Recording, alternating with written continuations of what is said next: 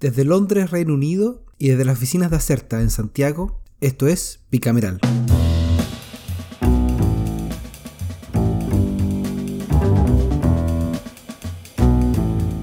Hola y bienvenidos, bienvenidas a otro capítulo más de Bicameral en pleno, eh, en pleno proceso de presupuesto.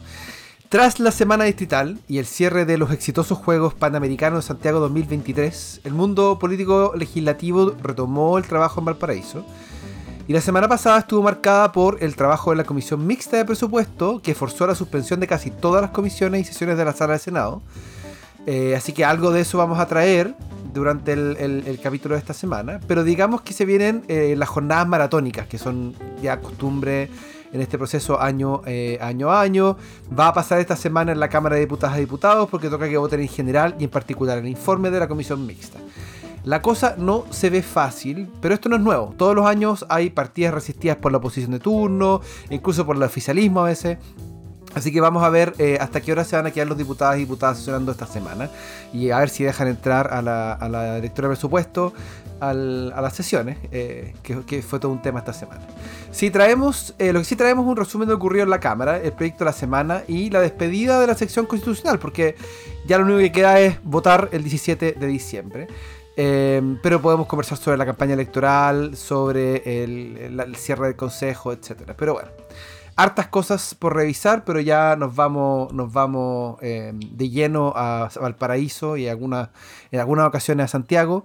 Em, sin más introducción, Ian McKinnon, declaremos por inaugurado este capítulo y partamos con el reporte. Así que, ¿dónde, dónde quieres partir? ¿En qué cámara? ¿Qué tal, Javier? Un gusto estar una vez más eh, por acá grabando bicameral. ¿Te parece si te dejo la Cámara de Diputados a ti y hago un reporte de lo que pasó en la Comisión Mixta de Presupuesto hasta el viernes de la semana pasada? Adelante. Bueno, vamos. Eh, recordemos que esta es la instancia que estudia e informa anualmente el proyecto de ley de presupuesto y está integrada eh, por 14 senadores y 14 diputados, siempre en igual número eh, y siempre presidida por alguien de la Cámara Alta, que, que, viene a ser el presidente de la Comisión de Hacienda de dicho año. su trabajo terminó, como te decía, el viernes bien por la tarde. Había rostros de cansancio en, varios de sus integrantes eh, ese día. Eh, votaron todas las partidas, hicieron un informe por todas las partidas que luego es ahora votado por ambas cámaras y es lo que empezó esta semana. y nosotros estamos grabando esta semana de manera excepcional un día martes. Eh, ayer lunes la Cámara de Diputados aprobó en general el, el informe y entre las cosas noticiosas estuvo lo que tú decías, que no se le permitió el acceso a la directora de presupuesto a la sala porque requiere la unanimidad, o sea, basta que uno se ponga para que no entre. Y hoy día, eh, a la hora que estamos grabando, ya llevan unas, algunas horas eh, votando las partidas en particular, van en orden, de la 01 a la, a la última partida. Así que eh, está programado sesiones martes, miércoles y dejaron el jueves así como reservado, save the date, por si acaso, por si, acaso, por si no alcanzan a despacharlo, pero aparentemente no tendríamos más que una noche quizás larga de la noche de consomé que siempre hablamos. y en, saco dormir y Claro, saco dormir, ¿te imagináis? Pero bueno, en el debate de la mixta, que fue lo que pasó la semana pasada, eh, hubo de todo. Eh, hubo aprobaciones unánimes en las partidas menos complejas, eh, largas sesiones o discusiones en las más complejas, ya iremos a alguna de estas para ejemplificar, y múltiples compromisos que quedan luego alojados en un protocolo de acuerdo, donde el Ejecutivo como que se compromete a hacer ciertas cosas o a entregar ciertos, eh, qué sé yo, proyectos o reportes a, los legisladores de cara a que le aprueben la partida en específico. Eh, hace un par de años grabamos un capítulo especial sobre la mixta de presupuesto que lo pueden buscar y ahí explicamos eh, paso por paso, incluido este protocolo de compromiso. hagamos un a dos de estas partidas, de las más debatidas quizás, por lo que lleva la contingencia política. Primero veamos el Ministerio de Vivienda y Urbanismo, que es la partida 19. Esta se vio en dos sesiones, el 7 y el 8 de noviembre. Ya. Uno de los primeros en hacer uso de la palabra en esta, cuando partió la discusión de la partida fue el diputado Guillermo Ramírez de la UDI, quien planteó su inquietud sobre la inadmisibilidad de ciertas indicaciones que se iban a someter a votación a partir de acuerdos tomados en la subcomisión de presupuesto la semana pasada. en la mixta se pueden presentar indicaciones y modificar el texto que viene del informe, tal cual un proyecto de ley ocurre eh, en la tramitación ordinaria eh, del Congreso. Eh, bueno, su acusación apuntó particularmente a aquellas relativas a la construcción de viviendas industrializadas, argumentando que esta es exclusividad que está impulsando el Ejecutivo para avanzar más rápido en la construcción dentro del plan de emergencia habitacional, lo que le resultaba, en su opinión, discriminatorio. ¿Cuál es la lógica atrás? Aquí hay una glosa en la partida que le entrega ciertos beneficios de tramitación, de aceleración de trámite a las viviendas industrializadas por sobre las tradicionales, digamos, cemento y ladrillo. Y el diputado Ramírez encuentra que eso es discriminatorio. Eh, paralelamente se cuestionó la exención de ciertas construcciones de, en la recepción de obras municipales, en la misma línea, tratar de avanzar lo más que se pueda eh, para eh, cerrar la brecha de, de, vivienda o el déficit. A, esto el senador Lagos Weber, que es el que está oficiando de presidente, ofició, perdón, de presidente de la comisión mixta, propuso proponer la discusión hasta la presencia del ministro de Vivienda, tan cuestionado estos días, para aclarar estas cuestiones. Bueno, ese día, el, primer día de la sesión, estaba con licencia médica, estaba con COVID. Entonces tuvieron que esperar a una nueva sesión eh, ah. en, la, en, la, comisión. Eh, quien sí estaba era el ministro Mario Marcel y ofreció una visión general del presupuesto, destacando un crecimiento significativo en la inversión habitacional y el aumento en el número de subsidios. El diputado Naranjo, que es parte de la comisión, expresó su preocupación por la falta de claridad en el programa de las viviendas industrializadas que ya mencioné, que era, fue uno de los temas más eh, comentados, mientras que el diputado Barrera, Boris Barrera, cuestionó la permisología asociada a estas construcciones. Por otro lado, también la diputada oficialista Gael Yomans abordó el tema del déficit habitacional llama en sí, enfatizando la especulación financiera relacionada con los suelos y la necesidad de avanzar en medidas como la expropiación para facilitar la construcción de vivienda. En el otro lado, el, diputado de Renovación Nacional, Miguel Mellado, manifestó su rechazo a la preferencia del presupuesto por programas de arriendo en lugar de compra de viviendas, argumentando que el enfoque debería ser hacia la propiedad. Esto es como una esquirla o un, eh, eh, un tema que viene de larga data, si queremos vincularlo con el proceso constitucional número uno. ¿Te acuerdas que el derecho a la vivienda o el acceso a vivienda fue uno de los temas debatidos? Corresponde cumplir eso a través de propiedad o a través de posibilidad de vivir en una, en una casa o departamento que sea una vivienda a través del arriendo. Bueno, está instalado en el mundo de la derecha que la alternativa del arriendo no es la satisfacción de dicha, de dicha necesidad. El, ministro Montes se siguió sintiendo eh, indispuesto por su situación de salud, así que fue la subsecretaria de Vivienda en la segunda sesión fue, eh, y ella respondió toda esta inquietud aclarando que el enfoque de vivienda industrializada no buscaba discriminar, sino incentivar una mayor capacidad de producción. Además explicó que estas viviendas están sujetas a una fiscalización y certificación por parte de los respectivos servicios. Finalmente se votaron varias indicaciones, algunas se declararon admisibles, porque son presentadas por parlamentarios e involucran gasto fiscal, como la ampliación del beneficio de la vivienda industrializada a otra tipología, pero otras se aprobaron, incluía aquellas que abordaban la asignación de recursos para estudios y asistencia técnica, así como las relacionadas con la construcción y el arrendamiento de vivienda. Esa es una de las partidas. La segunda que quiero traer así como, como polémica, o, que generó más debate que, que, la mayoría o que el promedio, es la número 9, correspondiente al Ministerio de Educación. El debate fue el jueves y no solo fue intenso, sino que multifacético e influido por la lamentable situación que enfrenta el Servicio Local de Educación Pública o SLEP, que significa dormir, según un diputado. Eh, bueno, el SLEP de Atacama, eh, que lleva meses en paro. El, senador José Miguel Insulza abrió la discusión acá, enfatizando que la relevancia de los SLEP en el contexto de la reforma educativa y señaló las dudas existentes, existentes sobre su eficacia. Claro, el, SLEP que decía... El SLEP. Gran, gran, cuña, gran cuña del diputado. oye, ¿Ah? oye ahí, ahí el nido de águila va a tener que devolver la plata. Comentario aparte. ¿eh? Comentario aparte, sí. Pues bueno. bueno, los SLEP fueron parte de la discusión de la partida de educación. Eh, el, senador Insulza también subrayó la, la importancia de revisar cuidadosamente estos servicios para garantizar su contribución efectiva al sistema educativo la senadora Proboste, que viene o representa a la región donde está el gran problema, en un tono crítico se refirió a los problemas específicos de implementación de este modelo en su región, destacando las fallas de la gestión y la urgencia de buscar soluciones inmediatas y efectivas para una crisis que, según ella, amenaza la calidad de educación pública en la zona. Eh, por su parte, el diputado y ex senador Carlos Bianchi cuestionó abiertamente el presupuesto destinado a la educación, argumentando que refleja un abandono estatal de la educación pública. Eh, resonando con las preocupaciones de la senadora Proboste, también expresó su apoyo a una revisión exhaustiva de los SLEP. De nuevo, el diputado Mellado tomó la palabra acá, eh, o, en este tema, y sugirió la necesidad de reconsiderar, incluso suspender, la implementación de estos servicios hasta que se resuelvan las preocupaciones planteadas.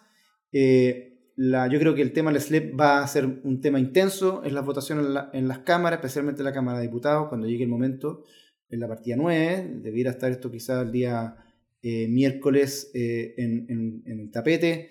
Esta idea de no ofrecer, autorizar el presupuesto para el SLEP podría ser titular, hay que estar atento. Eh, terminando ya con el reporte, les quería decir que la diputada Cael también, yo más, perdón, cambió un poco el enfoque de la discusión, abordó el tema del financiamiento de la educación superior, una bandera de, su generación, eh, y los gastos asociados con el, al crédito con aval del Estado, el CAE. Subrayó la importancia de revisar y reformar este sistema de financiación para asegurar un acceso más justo y equitativo a la educación superior. Y bueno, respondiendo a todas estas inquietudes, estuvo presente el ministro de Educación, Nicolás Cataldo, un pequeño paréntesis, no es que todos los ministros de, eh, de las carteras estén presentes al momento que se discute la partida. Eh, fue un acuerdo político el que se llegó en la comisión mixta para resolver los temas más difíciles en las partidas más complejas. Entonces, no es que haya estado, por ejemplo, qué sé yo, la ministra de Ciencia, no, no estuvo presente, sino que fueron algunos los más que tenían las partidas más difíciles, un poco dar la cara eh, de, de, lo que se está comprometiendo en los subprogramas. Bueno, en esa línea el, ministro Cataldo reconoció los desafíos enfrentados a la implementación y gestión de los SLEP y afirmó que su ministerio estaba trabajando en mejora. Admitió que, aunque la idea detrás de los SLEP era positiva, su ejecución había encontrado obstáculos significativos que necesitaban ser abordados y en relación a la educación superior, el ministro enfatizó la necesidad de un enfoque integral y expresó la disposición del gobierno a colaborar con todos los sectores para encontrar soluciones viables.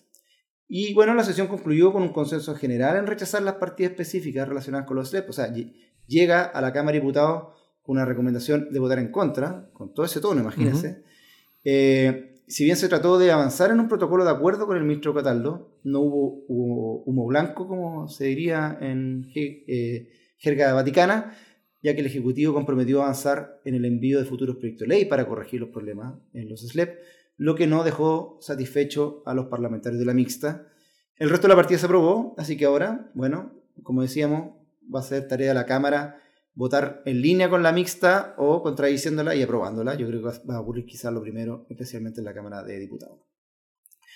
Eh, ¿Qué otros temas han llamado la atención en la sesión de la mixta? Déjame decir que además de educación hubo otras partidas que se aprobaron parcialmente, como la del Ministerio de Energía, donde se rechazó el capítulo de la Subsecretaría de Energía, eh, el Ministerio de Transporte y Telecomunicaciones, donde se cayó el programa de subsidio nacional al transporte público, que es un clásico, el, típico eh, eh, modelo, ¿cómo se llama? Financiamiento espejo. Si el Transantiago le pone un peso, a las regiones también tiene que ir. Claro. Siempre es motivo de punching ball en esta discusión.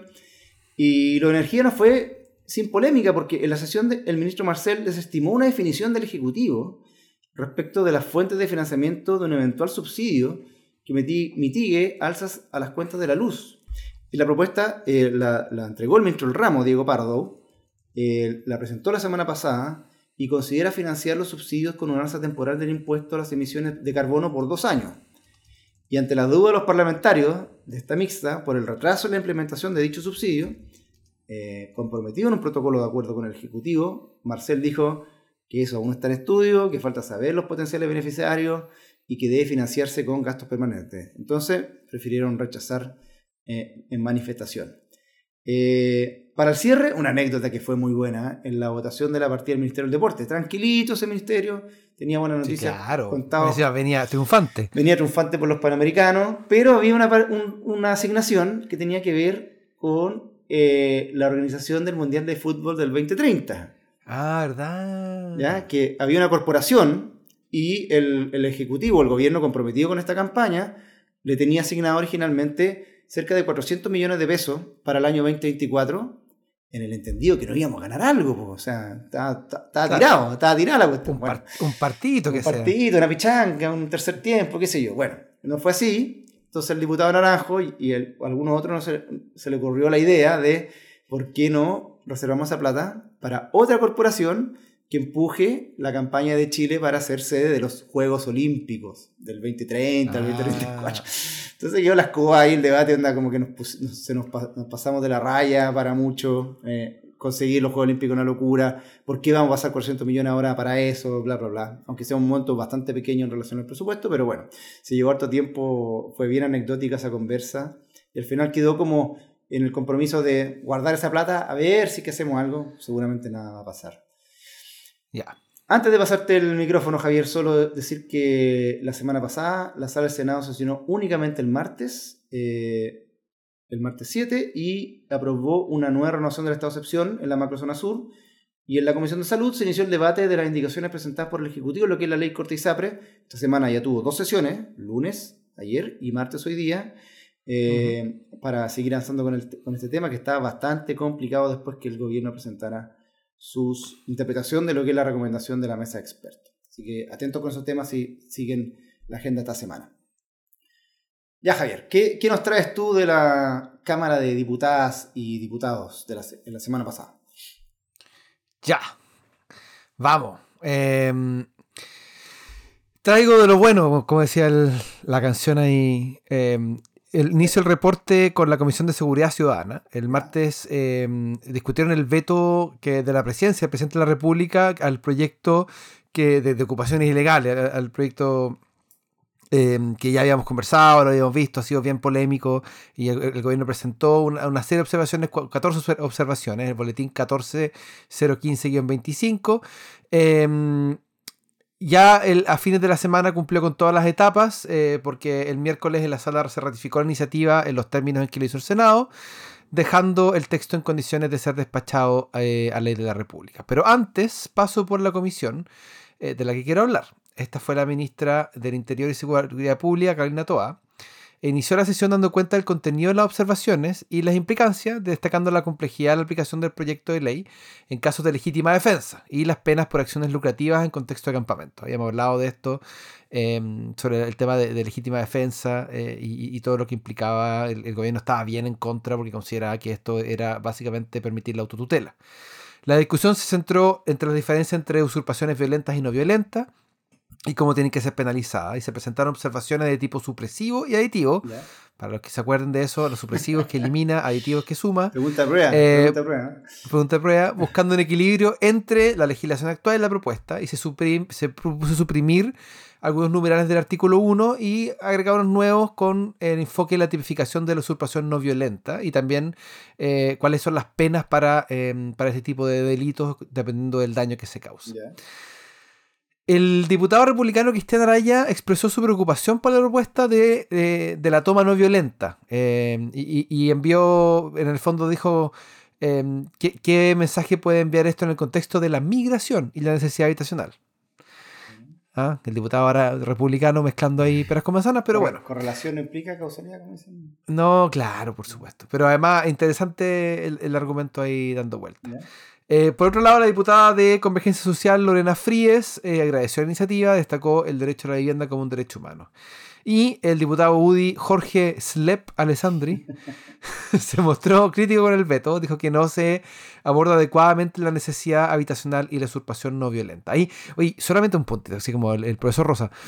Cuando uno habla de violento o no violento en la ley, tiene significado súper claro. O sea, em, por ejemplo, el hurto siempre se entiende como no violento porque la persona no está presente, mientras que el robo es violento, es con violencia.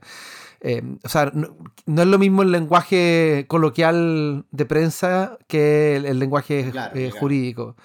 Entonces, eh, por eso quizás la noción, la noción de no, no, no violenta puede generar a algunas personas un poquito de, de, confusión, pero, pero tiene, tiene una, una, una, aplicación concreta en el, en el ordenamiento jurídico. Bueno, Después el diputado RN Diego Chalper criticó la aplicación del veto, dijo que eran encerronas legislativos. Eh, mira tú. Y el guitarrista Henry Leal eh, rechazó el veto, eh, prometiendo que iba a presentar un nuevo proyecto en caso de que el actor no prosperara. Al final, la diputada de Revolución Democrática, Mike Torsini, instó a un debate honesto mientras que el diputado de bancada PPD, Jaime Raya, em, consideró que el veto era un éxito del gobierno, pero destacó la necesidad de regular también aspectos de la ley penal y procesal penal. En suma, te diría que el debate reflejó una división de, opiniones en cuanto eh, a la eficacia del veto y su impacto en la legislación de ocupaciones ilegales, pero las salas tuvieron los votos para conseguir su despacho al Ejecutivo, así que pasó. Eso es todo, amigos, como diría... Fue un triunfo, un triunfo, diría yo, de la estrategia del gobierno que, fue bien criticada en su momento. Oye, me voy, a quedar, en esa comisión porque eh, hablaron de un tema distinto pero interesante, que es el proyecto de ley marco sobre ciberseguridad e infraestructura crítica de la información. Este es el boletín 14847-06. Esto se lo mando. lo digo con. Cada vez que lo digo, me acuerdo de mi suegra, que dice que, lo que más le da risa de nuestro podcast es que pongamos el número ahí del, boletín. Saludo a tu suegra. Saludo, ¿eh? saludo, a Norma con, con, eh, con el número de boletín. Eh, este boletín está en segundo trámite y tiene urgencia suma. Y hay que recordar que esta iniciativa cuenta con el compromiso político para que se despache de manera priorizada en el marco del acuerdo de seguridad. Oye, espérate, entre paréntesis está aquí un más escándalo con una de las empresas proveedoras de internet, GTD. Exactamente. Tiene un bloqueo grande, ha tenido varios problemas ahí. Dale. Perfecto. Bueno, el proyecto se basa en, em, en un sistema de colaboración público-privada con obligaciones de ciberseguridad y sanciones que están diferenciadas por el riesgo y el tamaño de, las empresas, o del, perdón, el tamaño del, del, problema en el fondo. El granito es que se crea eh, una importante red de instancias o agencias, y la más importante es la Agencia Nacional de Ciberseguridad, eh, o la ANSI, que tendría facultades regulatorias, fiscalizadoras y sancionatorias. Mira, ni el CERNAC tiene tanto. Em, y también se crea el Consejo Multisectorial sobre Ciberseguridad y un equipo nacional de respuesta a incidentes de seguridad informática o el CECERT. Em, la comisión lleva varias sesiones votando en particular lo que mandó el Senado y en esta sesión el diputado Longton, que, em, eh, que es presidente de la comisión, enfatizó la importancia de aprobar rápidamente el proyecto para que puedan eh, avanzar con los otros proyectos relacionados con seguridad pública. La discusión se centró en las enmiendas al, propuestas al proyecto de ley, incluyendo el artículo 3, que es el que establece los principios de la ley.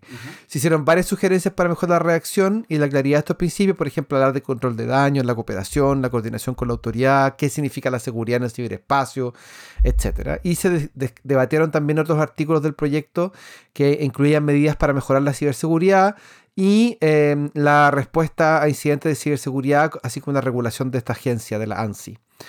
Eh, se discutió también el papel de la agencia en la homologación de certificaciones técnicas internacionales o extranjeras y en el establecimiento de estándares de ciberseguridad por organismos del Estado y proveedores de servicios. Así que también eso es interesante.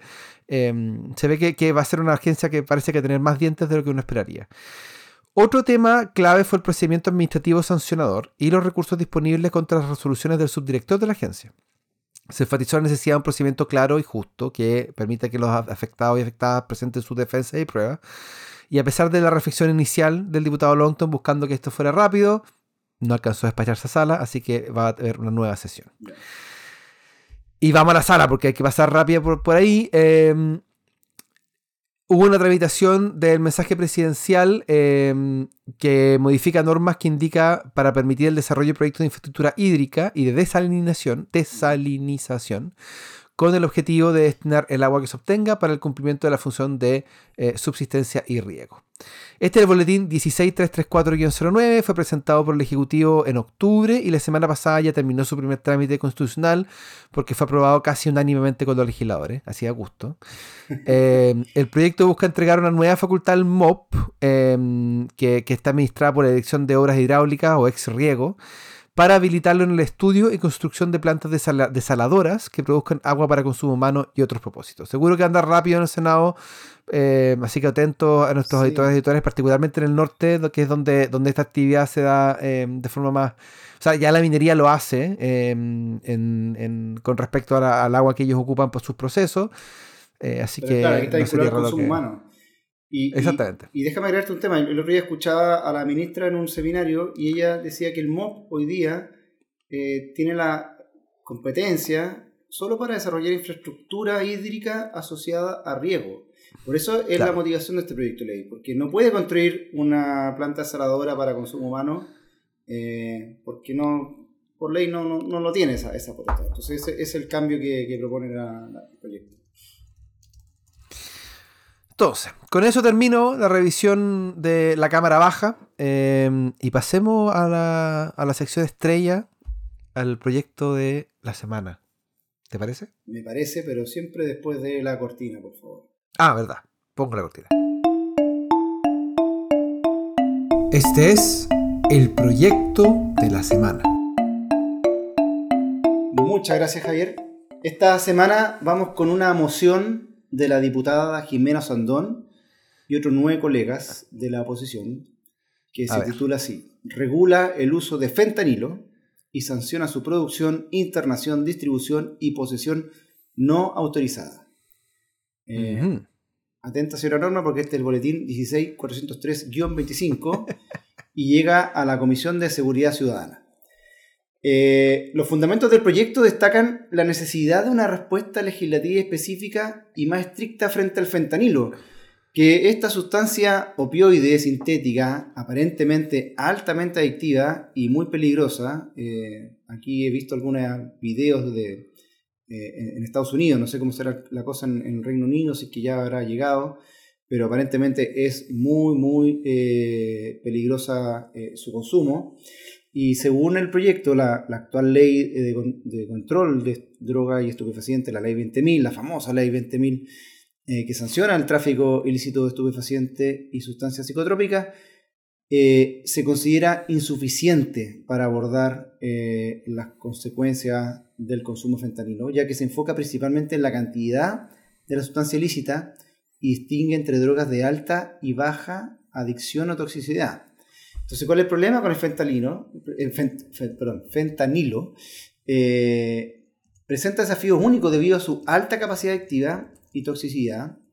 Eh, en Chile, dice la diputada, la amenaza de, esta droga es inminente. De hecho, ya han salido algunas noticias de aparentes intentos de, ingresarla al país en, dosis pequeña, pero eh, ya estaría como llegando a, nuestra, nuestras costas.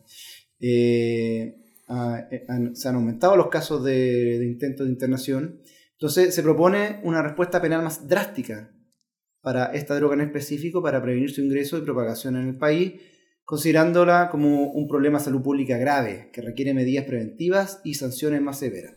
Entonces, en cuanto al contenido concreto, el proyecto propone una nueva ley, no una modificación de la ley 20.000, que hubiera sido un camino también, con 11 artículos, eh, uno transitorio, destinado a regular de manera estricta el uso, producción, internación, distribución y posesión de esta droga y sus derivados. Establece penas severas para aquellos que sin autorización la, eh, eh, la produzcan, la internen, comercialicen o distribuyan, incluyendo penas de presidio mayor en sus distintos grados y multas significativas. De hecho, el artículo primero sanciona con un presidio mayor en su grado medio y multa a quienes incumplan estas regulaciones. Se aplica una pena máxima en caso de suministro menores de edad y sanciones eh, para la posesión no autorizada. El proyecto también regula la fabricación e importación autorizada para uso medicinal, que eso aparentemente se podría usar, el fentanilo para tratamiento, por ejemplo, gente que altamente adicta, de repente estoy sospechando, podrían tener un, consumo sumamente controlado, entonces para ese tipo de, funciones eh, también el proyecto toma, eh, los toma en consideración. El artículo tercero es interesante, pues limita el suministro a establecimientos hospitalarios o clínicas en esta línea, con excepciones para casos especiales. Se impone una pena severa a los médicos que prescriban fentanilo sin necesidad mm. médica o terapéutica. Y también se establecen penas para la falsificación o uso malicioso de recetas. Además, se excluyen las penas sustitutivas para los delitos contemplados en esta ley, excepto la expulsión del territorio nacional para extranjeros.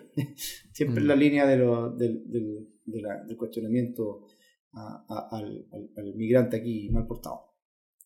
Los artículos finales abordan la asociación u organización para cometer delitos relacionados con el fentanilo, estableciendo penas específicas para financiadores, proveedores de recursos o colaboradores en la organización de estos delitos, y también se incluyen disposiciones sobre la conspiración para cometerlos y la aplicación de normas de la Ley 20.000 para la persecución, investigación sanción de conductas relacionadas con el fentanilo. Así que Atento, un tema novedoso o una droga novedosa, un intento por regularla y prohibirla severamente, aparentemente podría ser quizás de las peores eh, adicciones eh, su consumo. Eh, es terrible. No, sé si es tema allá en Inglaterra, te quería preguntar, acá en la tele, como te decía, suelen mostrar imágenes de Estados Unidos y es y chocante ver el estado en el que quedan los que consumen. Realmente delicado el asunto, pero no sé por allá por. A ver, no, es la crisis, no es la crisis que se ve en Estados Unidos o en, o en, en algunas ciudades de Canadá, Vancouver, por ejemplo, en particular. Em, y, tiene, y tiene quizás que ver con el hecho que la gran mayoría de la población se atiende en el sistema público donde eh, hay un, un, ente rector que determina cuáles son, la, cuáles son la, eh, los medicamentos. El fentanilo no es un... O sea, e, e, en, general la mayoría de las personas que han caído en el fentanilo, como en el, caso de Estados Unidos, son personas que eh, se les... Se les se les receta este, este medicamento o algún tipo de opiáceo muy fuerte para controlar algún tipo de dolor y generan una adicción. Entonces, eh, aquí, aquí en general eh, es bien difícil que te receten ese tipo de medicamentos. Los médicos no tienen los mismos incentivos que en Estados Unidos, donde los, donde los laboratorios hacen, hacen o hacían ya eh, un trabajo directo con médicos y con hospitales para promover sus, medicamentos. Aquí como hay un organismo que, que, que define una especie como de Cenabas, pero que en el fondo, en el fondo define cuáles son los medicamentos a usar. Em, hay, menos espacio, diría yo, para este tipo de influencias. Pero claro, eh, es un tema. Lo que aquí hay, como en muchas partes del mundo, hay eh, zonas del, país con, graves problemas de, de ¿Consumo? de consumo de heroína, que, es como lo más parecido. Em, pero el fentanilo es, otra dimensión. O sea, efectivamente, cuando uno. Mm, también me ha tocado ir a, ir a ciudades donde hay crisis con fentanilo en Estados Unidos y son verdaderos zombies. O sea, es, bien impresionante el, efecto que tiene eh, y, y, cómo es una droga mm, eh, que destruye muy rápidamente familias, que destruye todo. Entonces, en el fondo, no, no, es como. No es como el típico perfil de son personas muchas veces que porque se cayeron, tuvieron un accidente, les pasó algo, tuvieron una operación, eh, se les recetaron estos medicamentos y después no son capaces, em, generan una adicción y no son capaces de salir y rápidamente caen eh, caer en este proceso. Entonces, bueno, no, sé si las formas del proyecto son las correctas, pero definitivamente es un tema que me, alegra de que eh, estos diputados, diputados lo esté tomando. Eh, me parece súper importante. Bueno, atentos con eso. Oye, em, bueno, pasemos de sección y lo que viene es como la salida de lo que era esta parte final de nuestro programa, pues como sabemos, la semana pasada, ya hace más de una semana, concluyó oficialmente el trabajo del Consejo Constitucional con la entrega del proyecto del presidente Gabriel Boric en una eh, breve ceremonia. Eh, no quise decir emotiva porque, claro, más que emotiva, tuvo sus momentos, ¿ah? en que, especialmente en los discursos del, del, mandatario y de la presidenta del Consejo, Beatriz Evia eh, ¿Qué destacas de los últimos días del segundo proceso constitucional, Javier? A ver, vamos, vamos a reforzar lo que dijiste primero. El, Consejo Constitucional terminó oficialmente su labor, entregó el texto al presidente Gabriel Boric en la ceremonia que hubo en el ex Congreso. Y eh, la ceremonia estuvo marcada por las palabras de la presidenta del órgano, Beatriz Evia, que la verdad utilizó la instancia para defender la propuesta y para pegarse unas buenas críticas al oficialismo. O sea, fue, a diferencia del discurso, te diría, que, que, tuvo el presidente, fue un discurso bien, bien partidista, como bien tirado por un lado. Eh, ofrecer un documento que ofrecía una crónica sobre la instalación del trabajo de los que redactaron el 33, la constitución del 33, Evia hizo referencia a los verdaderos chilenos, que son los que quieren paz y progreso asociando consciente e inconscientemente el bando ganador del IRCAI, esto ya es como para, para los nerds históricos, que son los pelucones, los conservadores, con la gente que quiere aprobar la, propuesta del Consejo, que esos son los verdaderos chilenos. ¿sí? No, no, tiene su qué esa, esa mención. Eh, hayan sido o no las intenciones de ella, la sensación es que tensionó el broche final, que dejó marcado Em, eh, sostuvo que esta, esta, esta constitución debiera contribuir a reducir la polarización, pero la verdad es que las palabras pareciera que van en la dirección contraria. Después fue el turno del mandatario, de, de, Gabriel Boric, afirmó que era el momento de crear unidad, em, fue crítico del texto, pero de forma indirecta, diciendo que había que avanzar en, en los consensos. Em, también eh, lo reforzó haciendo referencia a los Juegos Panamericanos y agregó que de aprobarse el texto su gobierno va a estar comprometido con todas las reformas legales necesarias para completar su implementación, que es lo que uno esperaría de, un jefe de Estado. Eh, si no, también se va a enfocar en la necesidad más urgente de los ciudadanos, lo que claramente fue una forma de confirmar que no van a empujar un tercer proceso. Eh, y de hecho, el fin de semana la, la, ministra Vallejo fue bien clara diciendo que el gobierno no va a impulsar un tercer proceso. Y, hubo toda una polémica ahí con la diputada Cariola, eh, que puede ser. Pero pareciera que ser que la línea oficial del gobierno es que ellos no van a impulsar un tercer proceso eh, si es que este proceso no eh, si es que gana en contra. la, pregunta, es si, es que con eso no va a haber un, intento de reforma en algo. Exactamente, exactamente. Eh, nosotros sabemos que la, la, eh, creatividad legislativa de nuestros parlamentarios es alta, así que uno nunca sabe. Bueno, se hizo entrega formal del texto. El presidente, junto al ministro Lizalde y la ministra Toa, firmaron el decreto que convoca el plebiscito el 17 de diciembre. Se agradeció a la secretaria. Beatriz Avia, eh, Evia perdón, declaró disuelto el, consejo. Y así que ahora estamos a la espera de los comicios. Va a empezar la campaña pronto, así que vamos a tener eh, más información al respecto. Del resto de la semana pasada destacaría dos cosas. Primero, la lista de partidos y personalidades políticas que se fueron sumando a los distintos bandos del a favor y el en contra. El, más novedoso fue Ricardo Lagos, que escogió la filial local del diario El País para anunciar su voto en contra de la propuesta. A diferencia de la vez pasada. ¿eh? Sí, interesante. ¿eh? Interesante, pero además, además es interesante porque la vez pasada fue bien reacio a decir, o sea, que todos creemos que se, se inclinó un poquito por el rechazo. La verdad es que nunca lo dijo explícitamente.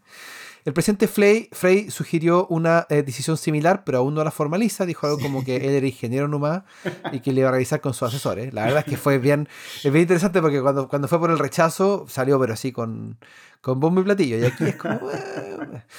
no, pero que se haya excusado que era ingeniero para no tomar una decisión. Sí. Se espera que eh, la expresidenta Bachelet haga lo mismo próximamente. Eh, de hecho, ya confirmó que va a un evento en la Universidad de Desarrollo el 22 de noviembre, eh, donde se espera que diga algo. Y también se activaron las campañas y algunas vocerías de lado y lado. En el en contra, hasta ahora va eh, Carolina Leitao, diputada de, eh, de, Peñarolén, Antonia Rivas, que fue una de las expertas de convergencia social, y Gabriel Osorio, que es experto, eh, fue parte del comité experto por parte del Partido Socialista, y el ex vicepresidente del Consejo, que es Aldo Valle, Em, que es independiente, que fue en cupo PS. En el a favor, hasta el momento estaría yendo Carla Rubilar, Natalia González y Jaime Belolio, entre varios más, pero eh, que no va a estar involucrada, a pesar de haber eh, dado su apoyo, es Evelyn Matei. Eh, que dijo que por tiempo no podía meterse en la campaña y la verdad es que su apoyo fue bastante tibio, para ser súper honesto. Em, pero bueno, cumplió. Dijo que iba a votar a favor y, yo creo que con eso era todo lo que ella quería hacer. Y no me jueguen más. exactamente. Y no, no me extrañaría que lo haya hecho en esos, términos. ¿Te gusta? ¿Te gusta? ¿Ah? ya. El segundo tema a destacar, y con esto cierro, eh, fue la erupción de una serie de críticas técnicas al proceso constitucional por parte de académicos pertenecientes a universidades que no son precisamente de izquierda, lo que hace más interesante. Por ejemplo, hubo un grupo de juristas de la Universidad Adolfo Ibáñez que cuestiona la limitación del poder administrativo sancionador y anticipa que eh, va a traer dificultades para combatir el narcotráfico.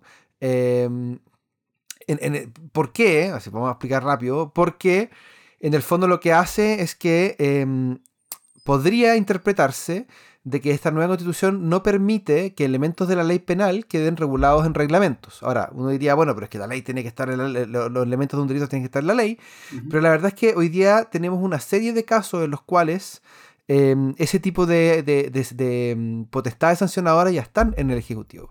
Por ejemplo, la ley 20.000 de droga, el, listado de cuáles son las drogas permitidas o prohibidas, no es materia de ley, es una materia de regulación. Y está bien que así sea, porque en el fondo todos los días estamos viendo que aparecen drogas nuevas. Y, no, exactamente, los tiempos legislativos no funcionan para eso. Pero también podemos pensar en todo otro tipo de sanciones, por ejemplo, las ordenanzas municipales.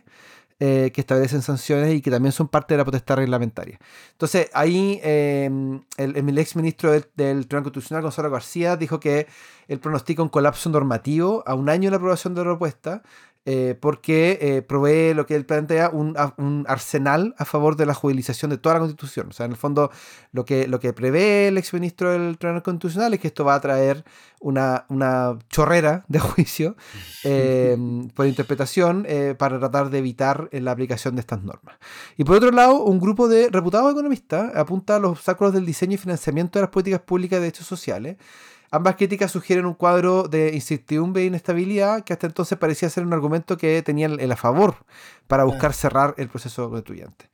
Eh, no sé cuántas intervenciones técnicas van a influir mucho en la población. Yo te podría decir que eh, desde, desde, nuestro gremio de politólogos también tenemos varias dudas respecto al sistema, al sistema político, eh, político pero generan cierto ruido acotado a las élites por ahora. Pero bueno, eso es a grandes rasgos. Vamos a hacer algunos seguimientos cuando vaya apareciendo la campaña, etcétera, pero ya vamos, ya damos por terminado Em, igual que, igual que el, Ejecutivo, no vamos a hacer un tercer proceso constituyente en el bicameral. ya, ya fue suficiente. Eh, damos por cerrado nuestro seguimio El bicameralismo eh, quedó aparentemente seguro. el bicameralismo quedó seguro. Eh, alguien, me, me criticaba de que yo estaba a favor de eliminar el Senado. Y como que estuve que si tengo. ¿En serio? Participo en un podcast que se llama Bicameral. no creo que tenga no creo que sea tan no creo que sea tan tan, eh, tan, contrario pero bueno así que eso eh, dejamos para otro momento. Sí, igual eh, podemos ir contando lo que está pasando en la campaña. Eh, sí. Pero más campaña. A todo esto, los dejo, los dejo invitados cordialmente. Eh, en, en, la semana previa al plebiscito vamos a tener el Congreso Nacional de Ciencia Política. ¿Ya? organizado por la Asociación Chilena de Ciencia Política, la cual tengo el privilegio de presidir, y el Departamento de Estudios Políticos de la Universidad de Santiago. Em, tenemos cerca de 500 presentaciones de trabajos académicos de colegas de todo Chile y también de la región y de algunos que van a venir desde Europa y Estados Unidos. Así que la verdad es que es una tremenda oportunidad y eh, está abierto al público en, en la USACH para que vayan a ver.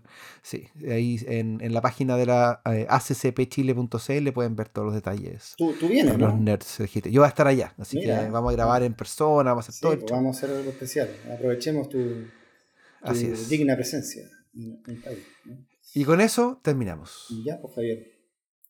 Yo sé que es tarde para ti en, el Reino Unido hasta ahora, así que buenas noches. Al tuto. Al tuto.